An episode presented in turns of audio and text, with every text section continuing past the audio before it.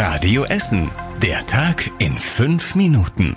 Am 8. März mit Mona Belinsky. Guten Abend, schön, dass ihr mit dabei seid. Bei uns in Essen gibt es schon wieder einen Großbrand. In Krai brennt aktuell wohl das Zentrallager von dem Möbelhaus XXL Lutz. Die Feuerwehr bestätigt gerade einen Großeinsatz rund um das Gewerbegebiet Zeche Katharina. Die 30 mal 90 Meter große Lagerhalle steht da wohl in Vollbrand. Nun geht es darum, den Brand nicht in die benachbarte Lagerhalle übergehen zu lassen, sagt die Feuerwehr. Die Lagerhalle daneben ist nämlich noch größer. Die Löscharbeiten können laut der Feuerwehr noch bis in die Nacht dauern. Unsere Hörerinnen und Hörer berichten seit gut halb sechs von einer riesigen Rauchwolke, die über die Stadt schwebt, offenbar kilometerweit. Hörer riefen sogar aus Oberhausen, Mahl und Hünxe an, um von der Rauchwolke zu berichten. Auch die Warn-App Nina hat für ganz Essen schon ausgelöst. Die Feuerwehr bittet jetzt aber erstmal alle Essenerinnen und Essener, Fenster und Türen geschlossen zu halten. An dieser Stelle noch der Hinweis aus der Redaktion.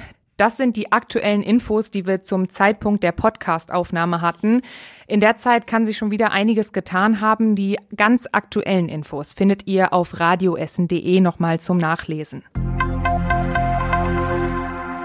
Nach dem Großbrand in der grünen Mitte in der Innenstadt gibt es wohl jetzt neue Erkenntnisse. Laut DPA-Informationen wird gegen zwei Bewohner des Hauses wegen fahrlässiger Brandstiftung ermittelt. Ein Bewohner soll seine Zigarette nicht richtig ausgemacht haben und dadurch ein Holzregal auf dem Balkon in Brand gesteckt haben. So steht es wohl in einem internen Bericht des NRW-Innenministeriums.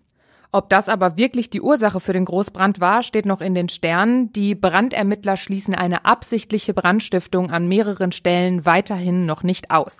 Jetzt soll ein Gutachter die Ergebnisse auswerten. Das kann aber noch einige Wochen dauern. Viele Essenerinnen und Essener hatten die Hoffnung, dass sie am Pfingstmontag wieder auf dem Pfingst Open Air in Werden ausgelassen feiern können. Jetzt kam aber die Absage der Veranstalter, das Pfingst Open Air findet auch in diesem Jahr wieder nicht statt. Damit fällt das Festival wegen der Corona-Pandemie schon zum dritten Mal in Folge aus. Die Stadt Essen kann das Musikfestival unter den aktuellen Pandemiebedingungen nicht richtig planen, sagt sie.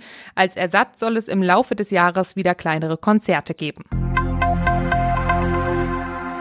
Die Entsorgungsbetriebe wollen an der Emscher Straße einen neuen Recyclinghof bauen. Der Recyclinghof an der Lierfeldstraße in Altenessen ist schon lange zu klein. Die Politiker wollen aber über den Plan noch weiter beraten, weil die hohe Verkehrsbelastung an der Emscher Straße für die Anwohner zum Problem werden könnte. Die leiden wohl schon jetzt, weil es dort einen Kfz-Handel mit viel Lkw-Verkehr gibt. Essen soll in diesem Jahr 13 frisch sanierte Turnhallen bekommen. Neue Dächer, Böden, Heizungen, Duschen und Umkleiden soll es zuerst in den Hallen am Helmholtz-Gymnasium in Rüttenscheid und am Gymnasium Borbeck geben. Im Sommer kommen dann unter anderem die Hallen an der Bückmannshofschule in Altenessen und am Reuenberg in Delwig an die Reihe. Außerdem soll es noch Renovierungsarbeiten in weiteren Turnhallen geben, zum Beispiel an der Grundschule in Überruhe. Wann welche Turnhalle fertig ist, lest ihr auf radioessen.de. Die Essener Sparkasse startet mit ihren angekündigten Filialschließungen. Jetzt steht fest, im April schließt die Filiale in der Theaterpassage in der Innenstadt. Damit ist die erste von acht kleinen Filialen dicht. Bis zum nächsten Jahr sollen dann auch die anderen geschlossen werden. Welche das genau sind, sagt die Sparkasse aber noch nicht. Laut der Sparkasse machen die Kunden gerade ohnehin schon alles im Internet. Zum Jahresanfang wurden deshalb auch schon die Öffnungszeiten angepasst. Viele Filialen haben nur noch vormittags geöffnet.